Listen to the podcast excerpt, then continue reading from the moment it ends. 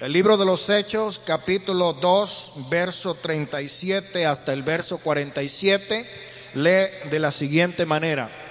Al oír esto se compungieron de corazón y dijeron a Pedro y a los otros apóstoles, varones hermanos, ¿qué haremos?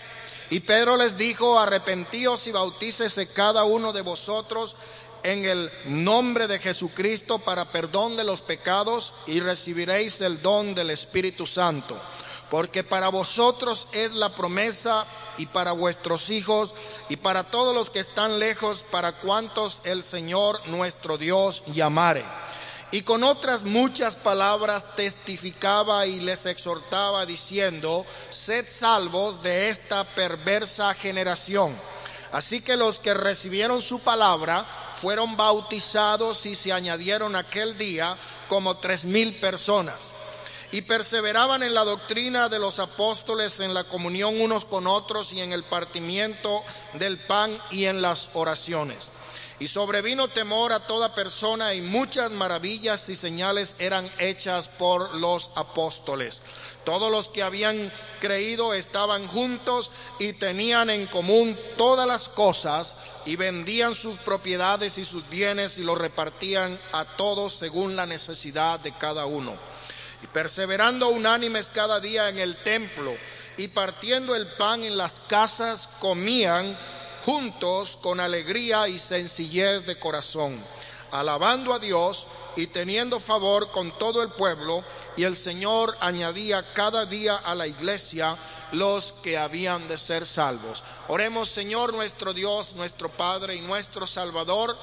En esta mañana, Señor, nos acercamos delante de su presencia para suplicarte que tú seas, Dios, en esta mañana bendiciendo nuestros corazones por medio del estudio de su santa palabra. Se lo pedimos en el nombre de nuestro Salvador Jesucristo. Amén y amén. Y pueden sentarse en el nombre del Señor.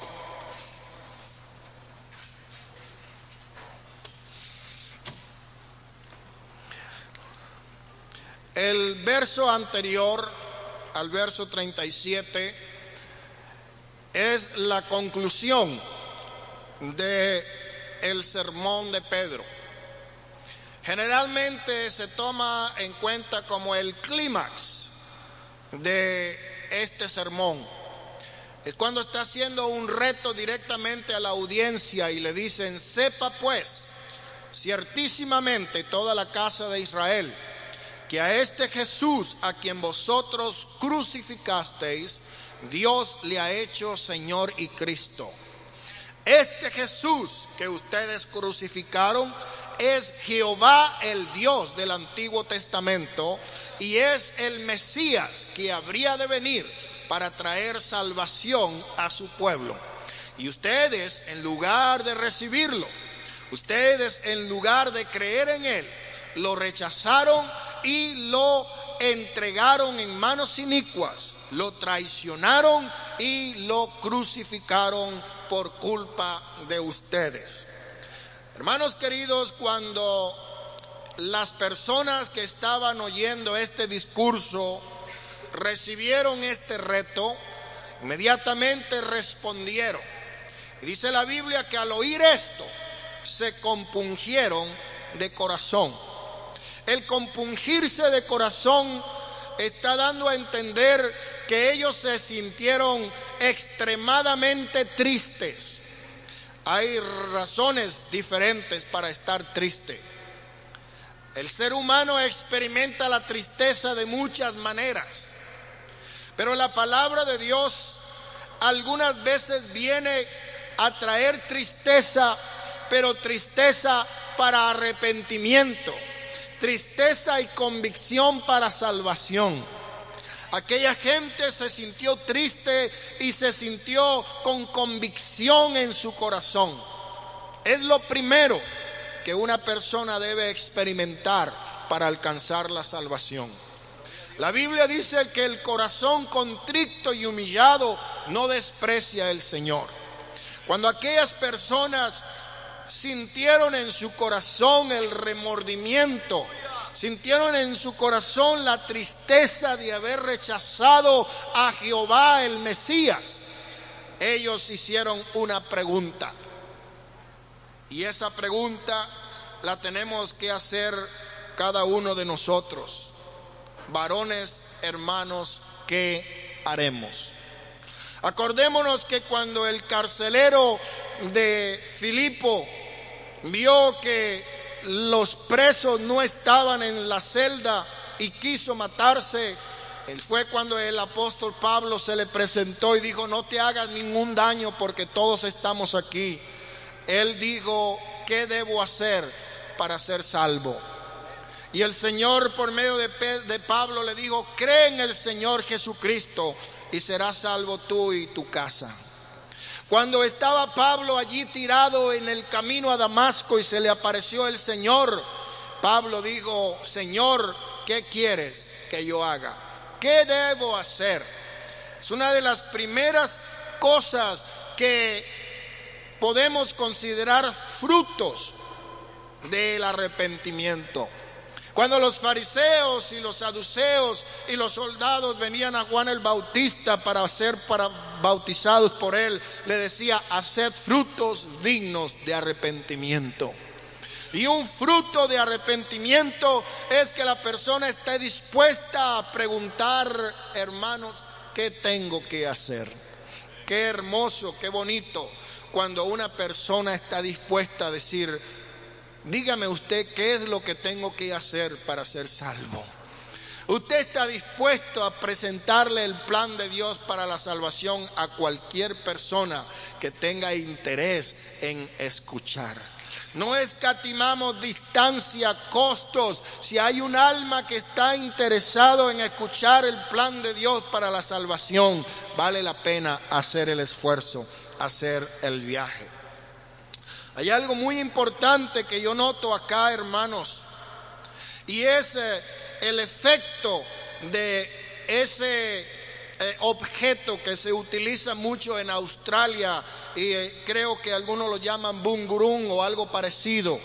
Y es una especie de arco que cuando usted lo tira, él se regresa y si no se pone avispado a lo mejor hasta le pega.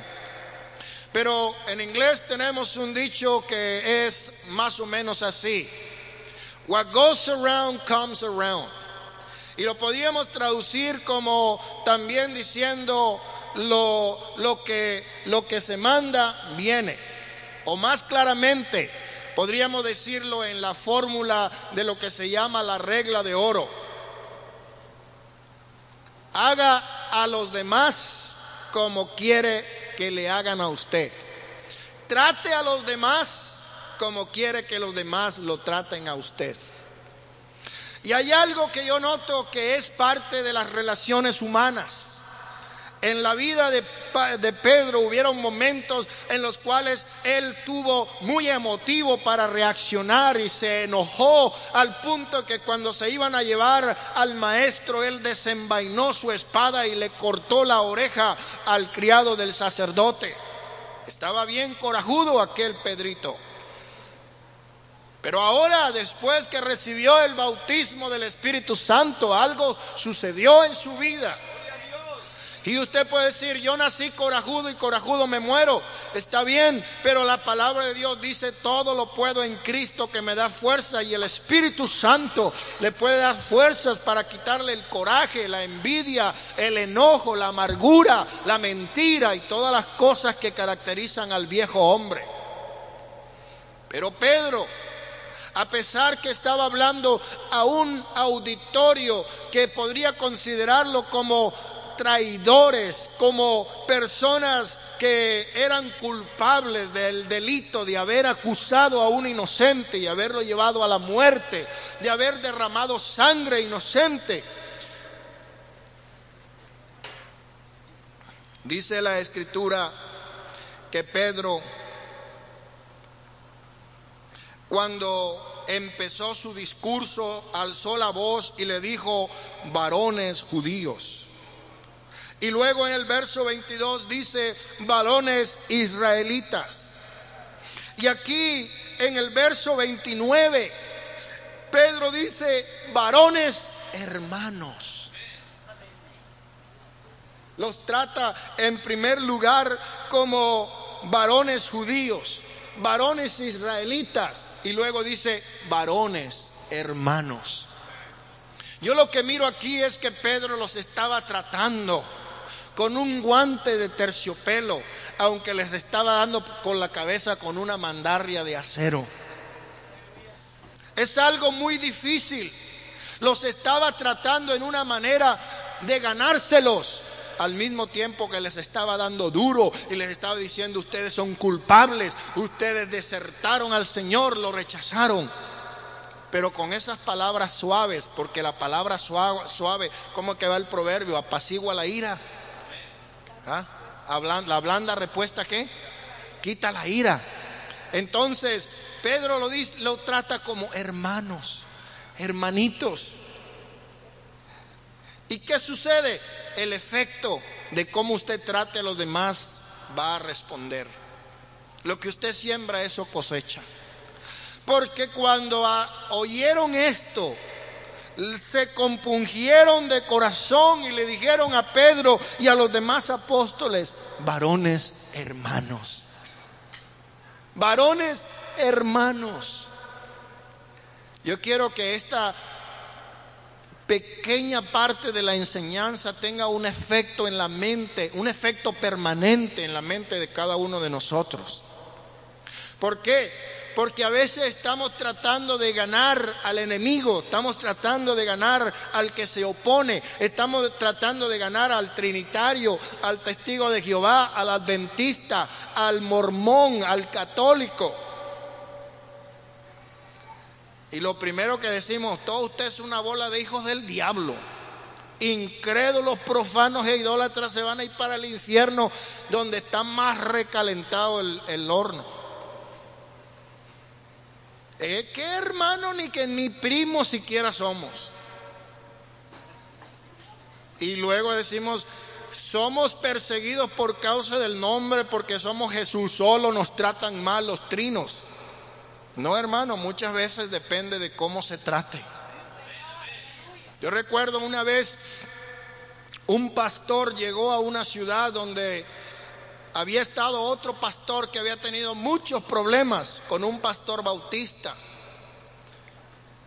Y cuando este pastor pentecostal del nombre de Jesús llegó a ese pueblo, lo primero que hizo fue llamar al pastor enemigo y decirle, bueno, yo soy el nuevo pastor y quisiera conocerle, ¿qué le parece si nos juntamos un día a platicar y a tomar un cafecito? Y el hombre estaba bien arisco y bien eh, eh, listo para pelear, pero se encontró con alguien que no estaba dispuesto a ponerse los guantes y tuvo que bajar la guardia porque no estaba preparado para ese tipo de cosas. Y empezaron a hacerse amigos. Hasta que llegó un día que le dice, sabes, yo he estado realmente ahora estudiando acerca de lo que ustedes creen y me doy cuenta de que en gran parte tienen la razón. La única razón por la cual yo no me salgo de mi iglesia es porque ahí me pagan bien y si yo me salgo de ahí yo pierdo las credenciales y pierdo todas mis relaciones y verdaderamente para mí eso es muy duro. Pero ahora me doy cuenta de que doctrinalmente ustedes tienen razón. Es más, te voy a decir, mira, ahí en la iglesia donde yo estoy a una hermana que está confundida con esto del bautismo y yo la voy a mandar para que tú le hables de lo que ustedes predican. Gloria al nombre de Jesús. ¿Por qué? Porque nadie puede pelear con alguien que no esté dispuesto a pelear para atrás. ¿Cuántos glorifican al Señor? Varones hermanos, ¿qué haremos? Pedro respondió. Pedro no estaba desorientado, él no estaba actuando con su propia voluntad cuando él respondió y dijo, en primer lugar, arrepentíos y bautícese cada uno de vosotros en el nombre de Jesucristo para el perdón de los pecados y recibiréis el don del Espíritu Santo. ¿Por qué? Porque aparentemente esto es una contradicción con el mandamiento que había dado el maestro cuando dijo en la gran comisión de Mateo 28, 19, id por todo el mundo y hacer discípulos en todas las naciones, bautizándoles en el nombre del Padre y del Hijo y del Espíritu Santo y enseñándoles que guarden todas las cosas que os he mandado. Una de las primeras oposiciones o resistencias que encontramos en cuanto a esta doctrina es algo que realmente no tiene ningún fundamento bíblico. Pedro se equivocó. Nosotros entendemos que la palabra de Dios es infalible y la palabra de Dios es inerrante, lo que quiere decir que no tiene o no contiene errores en su original. Habrán algunas discrepancias mínimas basadas en traducciones, pero cuando la Biblia habla de que Pedro dijo esto, creemos que fue bajo la inspiración del Espíritu Santo. Y también creemos que allí estaban los demás apóstoles, incluyendo a Mateo, para respaldar o para rechazar lo que estaba diciendo Pedro en aquel momento. Y lógicamente tenemos que concluir de que es necesario aceptar que Mateo 28, 19 es el mandamiento y que Hechos 2.38 es el cumplimiento del mandamiento en el cual se estaba poniendo en operación la eficacia del nombre que fue dado a esta dispensación de gracia por medio del cual nosotros podamos recibir perdón de pecados y por medio del cual nosotros podamos entonces recibir la salvación porque no hay otro nombre arriba en el cielo ni en la tierra ni debajo de la tierra por medio del cual nosotros podamos ser salvos. Es importante que entendamos entonces el plan de Dios en este hermoso verso. Y en primer lugar hay que comenzar con la palabra arrepentimiento. Porque la palabra arrepentimiento es una palabra que usualmente se transversa y se le da un sentido muy diferente al sentido bíblico. Cuando una persona está arrepentida es porque algo le fue mal y se arrepintió de haberlo hecho porque no le fue como quería. Una persona dice se arrepiente de haber hecho o haber actuado de una manera, pero la continúa haciendo.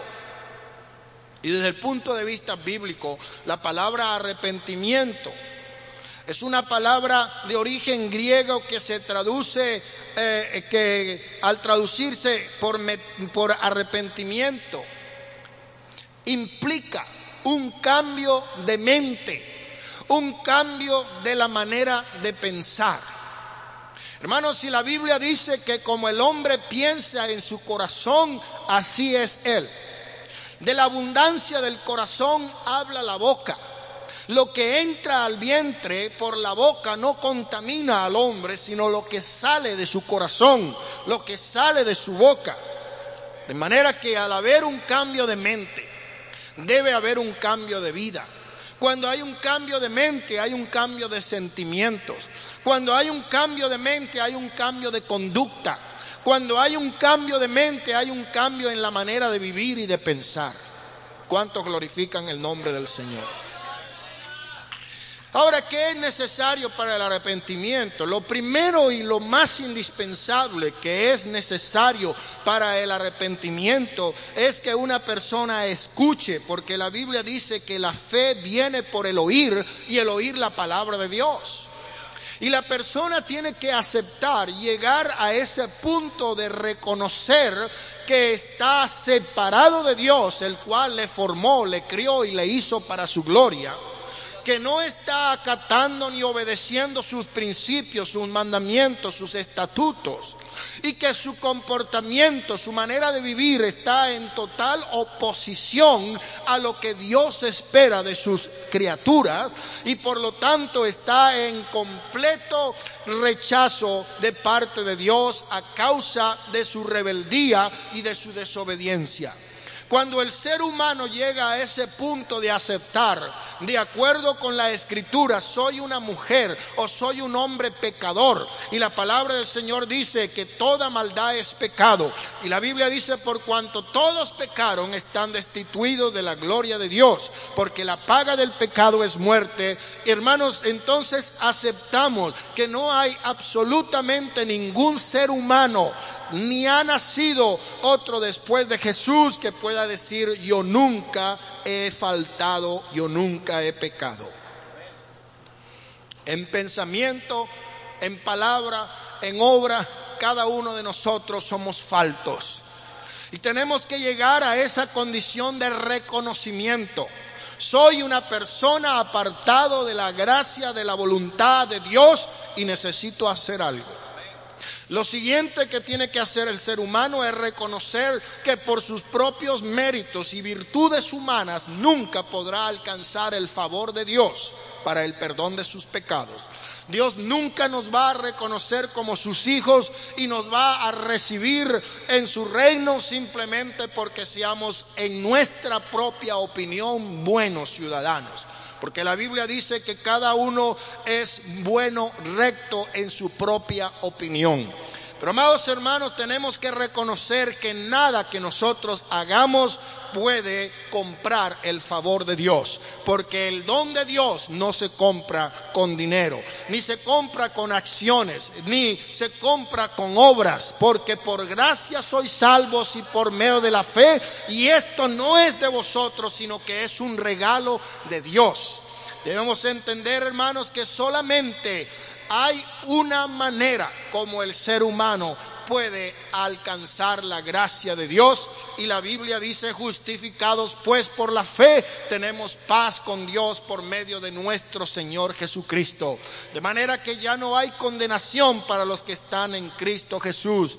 Gracias a Dios que hemos aceptado que fuera de Jesús no hay otro medio por el cual nosotros podamos alcanzar el perdón de pecados.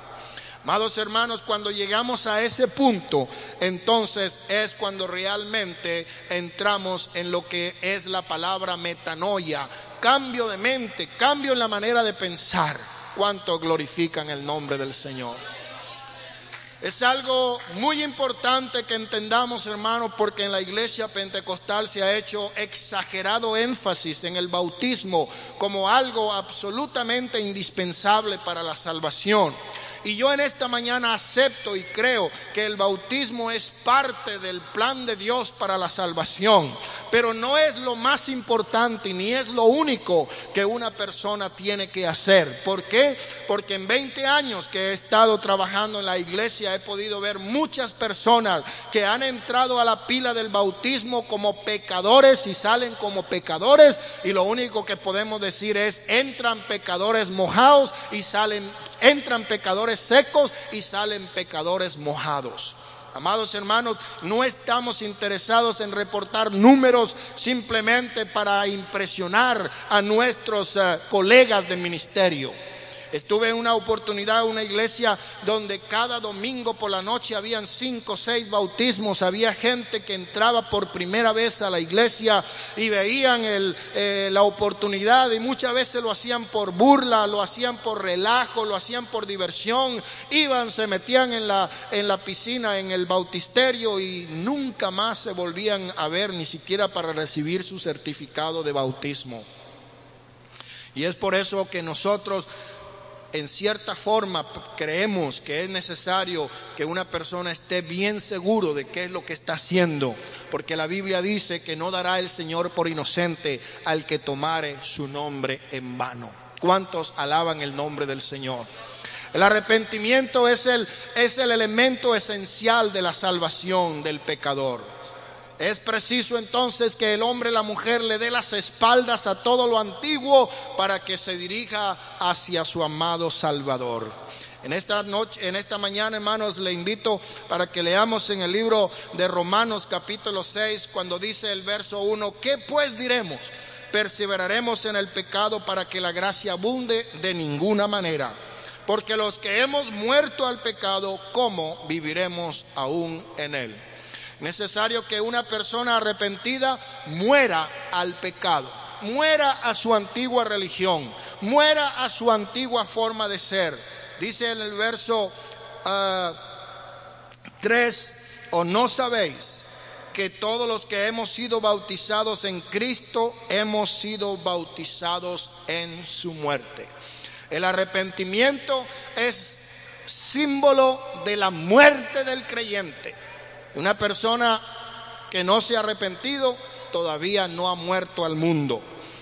Hermanos, el segundo punto importante que presenta el apóstol Pedro en este verso 38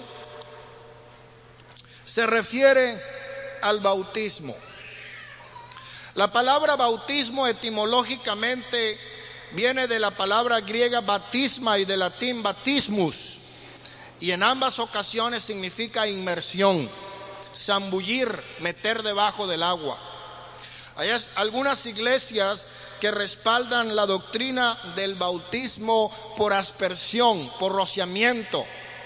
Esta doctrina fue introducida por la Iglesia Católica Romana posterior a la aceptación de la doctrina del bautismo de infantes.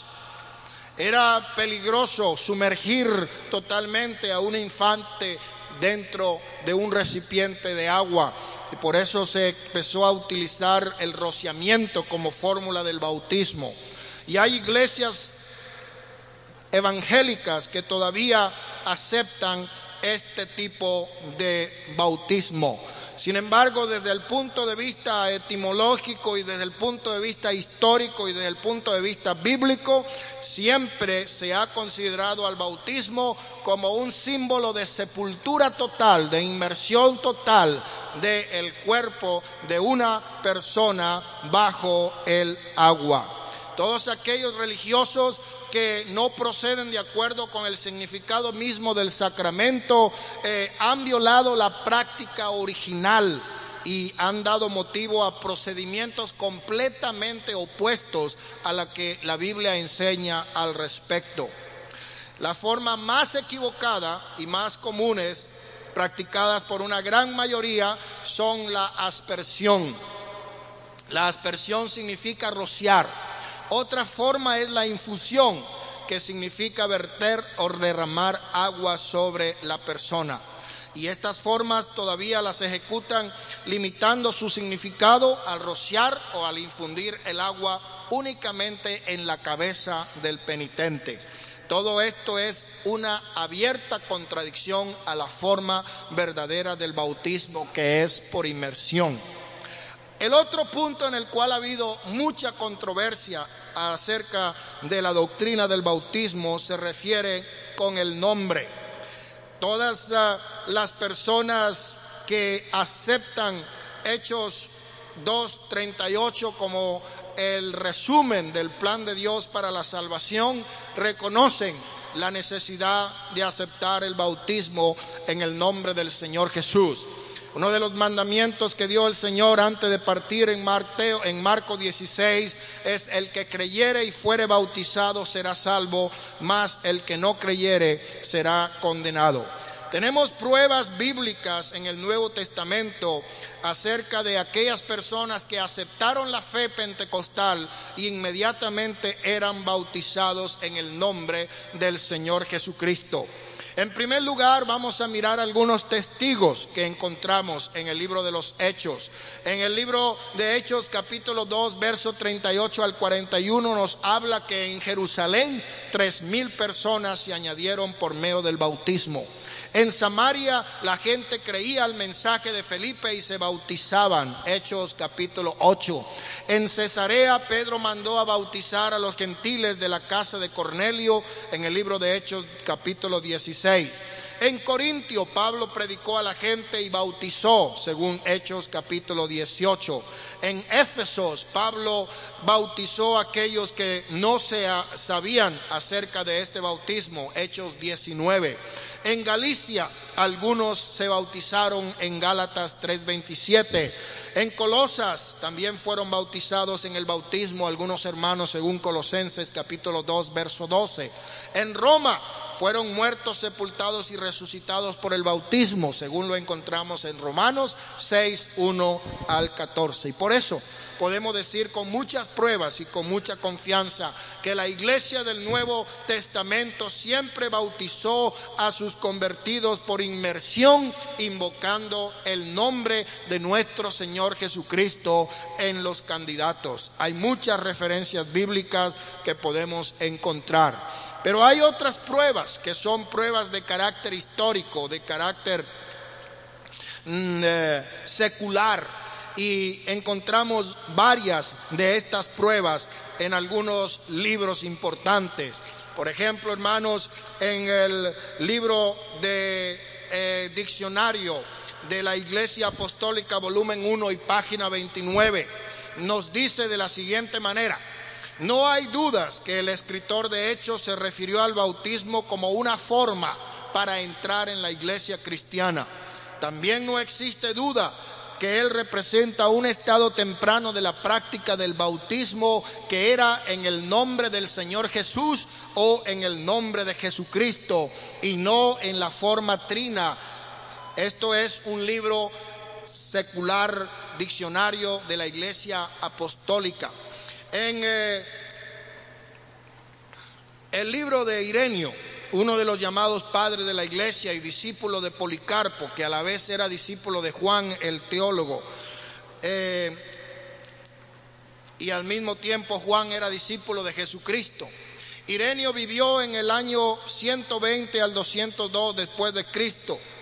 Y hay documentos en los cuales se extraen lo siguiente, se llama fragmentos de los escritos perdidos de Irenio. Allí habla acerca del, de los padres antinesianos en el volumen 1, página 574, dando testimonio del uso del nombre del Señor Jesucristo en el bautismo cristiano un poco después de la clausura de la edad apostólica, aproximadamente a finales del año 100. También encontramos en la Enciclopedia Británica, edición 2, volumen 3, página 365, donde dice que la fórmula original del bautizar en el nombre de Jesucristo fue cambiada a la fórmula Padre, Hijo y Espíritu Santo a finales del siglo segundo. La Enciclopedia Cani de Religión en la página 53 dice que la iglesia primitiva siempre bautizaba en el nombre del Señor Jesucristo hasta el segundo siglo. En nombre del Señor Jesucristo a Padre, Hijo y Espíritu Santo. En la enciclopedia Hastings de Religión, volumen 2, dice que el bautismo cristiano se administraba usando las palabras en el nombre de Jesús en la página 377. El bautismo siempre era en el nombre del Señor Jesús hasta el tiempo de Jesús mártir, dice la página 389. Y finalmente el diccionario Hesting de la Biblia en la página 88 dice, debe reconocerse que la fórmula trina del nombre en Mateo 28, 19 no aparece que se usó en la iglesia primitiva, sino por el contrario en el nombre del Señor Jesús, Jesucristo o del Señor Jesús. ¿Cuántos glorifican el nombre de Dios? Hermano, estas son algunas de las muchas pruebas que nos dan a nosotros el respaldo acerca de esta importante doctrina que es la doctrina del bautismo en el nombre del Señor Jesucristo. Hay algo más importante que debemos notar y es la razón por la cual se está enseñando la doctrina del bautismo. Hermanos, algunos piensan que el bautismo es para los que ya están salvos, porque según su opinión, desde el momento en que una persona levanta la mano o desde el momento en que una persona le da la mano al predicador o desde el momento en que una persona llega, llena una tarjeta, ya está salvo. Y según la interpretación de, de Marcos 16, 16 de algunos, dice de la siguiente forma, el que creyere y fuere salvo será bautizado. Usted no se bautiza para salvación, sino porque ya es salvo. Esa es la opinión de algunos religiosos. Nosotros creemos que el bautismo es parte del plan de Dios para la salvación. Estamos insistiendo en que no es necesario solamente el bautismo, es necesario creer, es necesario el arrepentimiento, es necesaria la fe, es necesario también el bautismo. Todos estos son elementos indispensables del plan de Dios para la salvación. No podemos extraer a uno o a otro, no podemos tener selección de qué es lo que queremos hacer. No son, hermanos, a nuestro antojo, son criterios establecidos por Dios mismo a través de sus siervos, los apóstoles. ¿Cuántos glorifican el nombre de Dios? Pero dice la palabra del Señor que el bautismo es para el perdón de los pecados. En otras palabras, en el momento en que la persona está confesando a Cristo como su Salvador, lo está aceptando como la única fuente de salvación, él está recibiendo la garantía del perdón de pecados. Él tiene ya la promesa pero es necesario dar el paso de obediencia. Es necesario aceptar la sepultura, la muerte y la resurrección para que nosotros seamos obedientes al plan de Dios. Una persona puede decir, bueno, ya yo estoy arrepentido, ya yo estoy salvo, ya yo me voy al cielo. Si hoy me muero, me voy con Cristo. Si Él viene, me voy con Él. Pero un momento, es importante la obediencia al mandamiento, porque el Señor dijo, si me amáis, guardad mis mandamientos. Y uno de los mandamientos del Señor es precisamente el bautismo. Yo, hermanos, eh, insisto que es algo indispensable que estemos preparados para obedecer al Señor y también recibirlo en el bautismo para el perdón de pecados. El perdón de pecados significa la remisión, la absolución. ¿A través de qué? Del sacrificio vicario expiatorio de Cristo en la cruz del Calvario como el Cordero de Dios que quitó el pecado del mundo. Hay algunos que dicen, bueno, lo que esto significa es que en el nombre, en la autoridad, en la autoridad de Jesús, bautizaban los discípulos en el nombre del Padre y del Hijo del Espíritu Santo. Pero no debemos darle vueltas a esto, hermano, y no debemos de buscar, como dicen el dicho, cinco patas al gato cuando nomás tiene cuatro. No debemos de buscar lo que no está ahí, debemos aceptar literalmente lo que el Señor nos está ordenando para el perdón de nuestros pecados.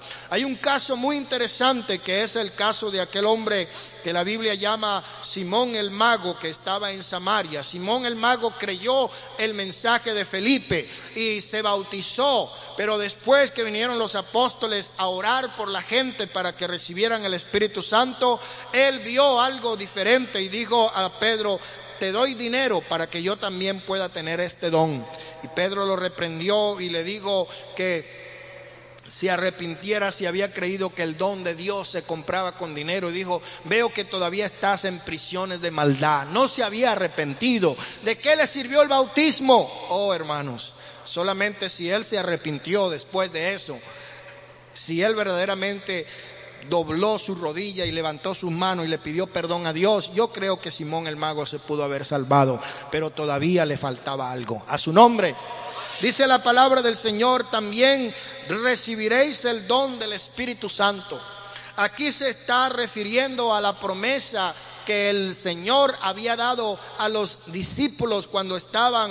Eh, todavía cuando estaba él ministrando, eh, empezando en el capítulo 7, el capítulo 14, el verso, el capítulo 17 de Juan, cuando habló en Lucas capítulo 24 y le dijo, quedaos en Jerusalén hasta que seáis investidos del poder de lo alto.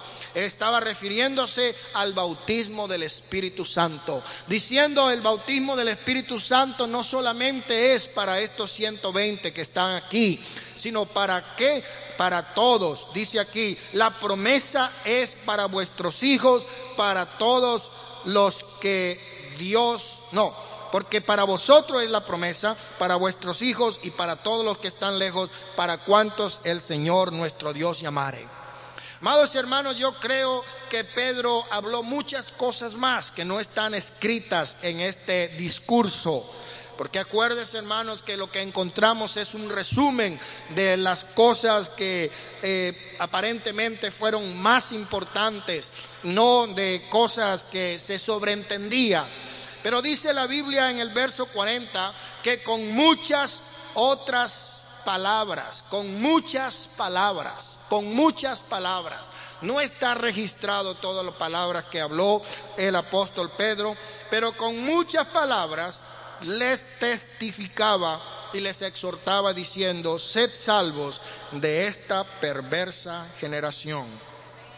Y así que en aquel momento las personas que habían recibido con gozo, con alegría, porque amados hermanos, cuando la persona recibe la palabra de Dios, es como la respuesta a algo que le estaba carcomiendo el alma y el espíritu. Hay personas que tienen esa búsqueda insaciable de encontrar algo que le satisfaga su alma. cuando encuentran el mensaje, la respuesta de parte de Dios, hermanos, como dice la escritura, a Pablo le cayeron de los ojos como escamas de, escamas de pescado. Así sienten muchos cuando ven la luz, cuando ven la verdad, cuando ven el mensaje. Aparentemente parece que les quita la ceguera espiritual. O sienten un gozo, una alegría que les hace flotar en las nubes del gozo, de la euforia, porque han encontrado algo que les satisface profundamente su alma. Así que los que recibieron su palabra con gozo aquel día fueron bautizados y se añadieron aquel día como tres mil personas. Hay muchos opositores del bautismo por inmersión que dicen no pudieron haberse bautizado tres mil personas en el día de Pentecostés. ¿A dónde iban a encontrar agua? ¿A dónde iban a encontrar tanta, tanto eh, espacio para meter a tres mil personas? En una campaña que se realizó en la iglesia central en el año 88, eh, se bautizaron 43 personas al terminar esa campaña en el lago Houston. Me dijo el pastor Silguero, en todo mi ministerio ha sido el número más grande que jamás haya bautizado en un solo día. 43. Ya nada más los metía y los sacaba y venga el otro y lo metía y parecía una máquina.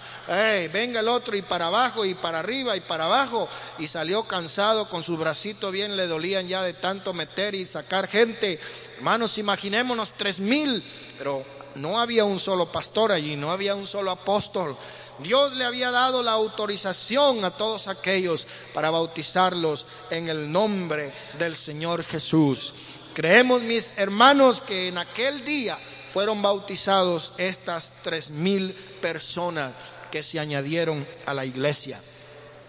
Pero nunca ha sido la voluntad de Dios que los creyentes estén desparramados, que los creyentes se hayan dispersado por todos lados como cabras Siempre a la iglesia la compara como un rebaño de ovejas y las ovejas se mantienen juntas en un redil y necesitan una cabeza que es el pastor de las ovejas.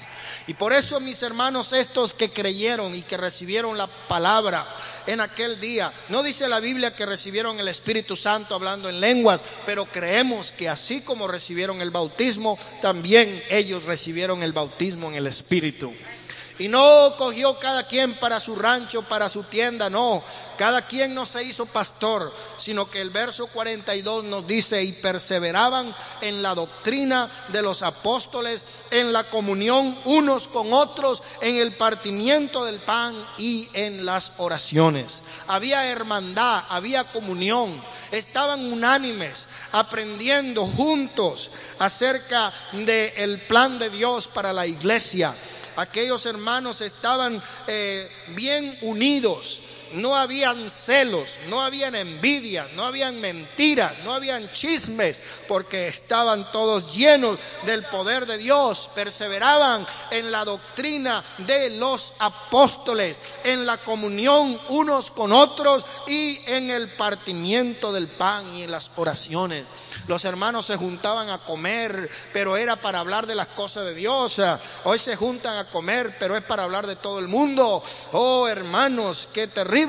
Pero en la iglesia primitiva se juntaban a comer y hablaban de Dios, hablaban de, la iglesia, eh, hablaban de, de la evangelización y de tantas cosas hermosas. Hay una historia que escuché una vez y es un poco humorística Dice una historia, una anécdota que una vez se para un borrachito en la puerta de la iglesia y estaba ahí bien borracho, tambaleándose y miraba para adentro y oía la bulla y no entendía nada y le salió un diácono que estaba en la puerta y le dijo, pase adelante, pase adelante. Y el borrachito dice, ¿y esto es qué? Y dice, esto es una iglesia. Dice, una iglesia, ¿y qué hacen aquí?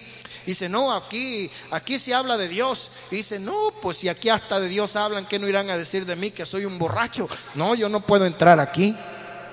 Así entiende a veces la gente. Pero no, cuando estamos diciendo hablar de Dios, estamos diciendo hablar acerca de lo grande que es el Señor. Oh, los hermanos se reunían. Dice, vino temor a las personas. Todos eh, estaban eh, eh, temerosos. Muchas maravillas, muchas señales eran hechas por los apóstoles. Estas señales no eran, hermano, para, para hacer alarde de, de poder, de santidad, sino que eran señales que estaban respaldando el ministerio del Espíritu Santo.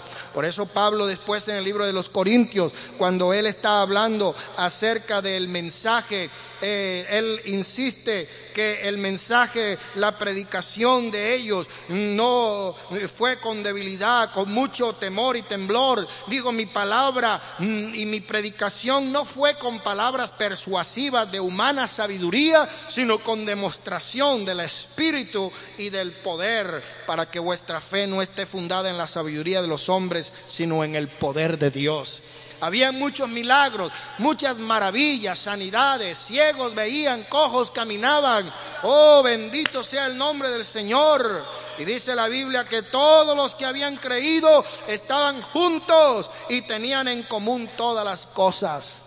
Ellos no estaban mezquindando una, una ofrenda. No, ellos si tenían una casa la vendían para para ayudar a la iglesia, vendían sus propiedades, sus bienes, lo repartían a todos según la necesidad de cada uno. Y dice la Biblia que perseveraban unánimes cada día en el templo, partiendo el pan en las casas, comían juntos con alegría y sencillez de corazón, alabando a Dios, teniendo favor con todo el pueblo, y el Señor añadía cada día a la iglesia los que habían de ser salvos. Esta es, hermanos, la iglesia primitiva en su primer amor. La iglesia primitiva original. La iglesia primitiva donde los hermanos se reunían a cantar salmos, a componer himnos, a tocar sus flautas, eh, sus arpas, sus címbalos, hermanos, para alabar y glorificar al Señor. El estado de la iglesia primitiva era un estado en el cual había armonía, en el cual había paz, en el cual la iglesia estaba sujeta al temor del Espíritu Santo. Hermanos queridos, qué precioso es cuando podemos mirar el retrato de lo que es la iglesia del Señor en su estado original. Hermanos míos, en esta mañana, que Dios nos ayude y nos bendiga para que no solamente oigamos estas cosas como muchos que tienen los oídos tapados, oidores olvidadizos, sino que aceptemos, como dice la palabra del Señor, oigamos, prestemos atención, oigamos con diligencia estas cosas que hemos oído que no solamente seamos oidores olvidadizos, sino hacedores de la palabra. Que el Señor nos bendiga en esta mañana y siempre es nuestra oración. Y les invito a que estemos en pie y demos gracias a Dios por esa verdad tan hermosa que Él nos ha revelado a través de su nombre y a través de su palabra. Gloria al Señor. Oremos, Padre bendito. En tu nombre santo te glorificamos, te damos gracias, porque tu palabra, Señor, ha sido expuesta. Te rogamos, mi Dios, que tú puedas también regarla con tu espíritu para que pueda crecer la semilla y dar fruto en abundancia. Se lo pedimos en tu nombre, Señor, en el nombre de Jesús.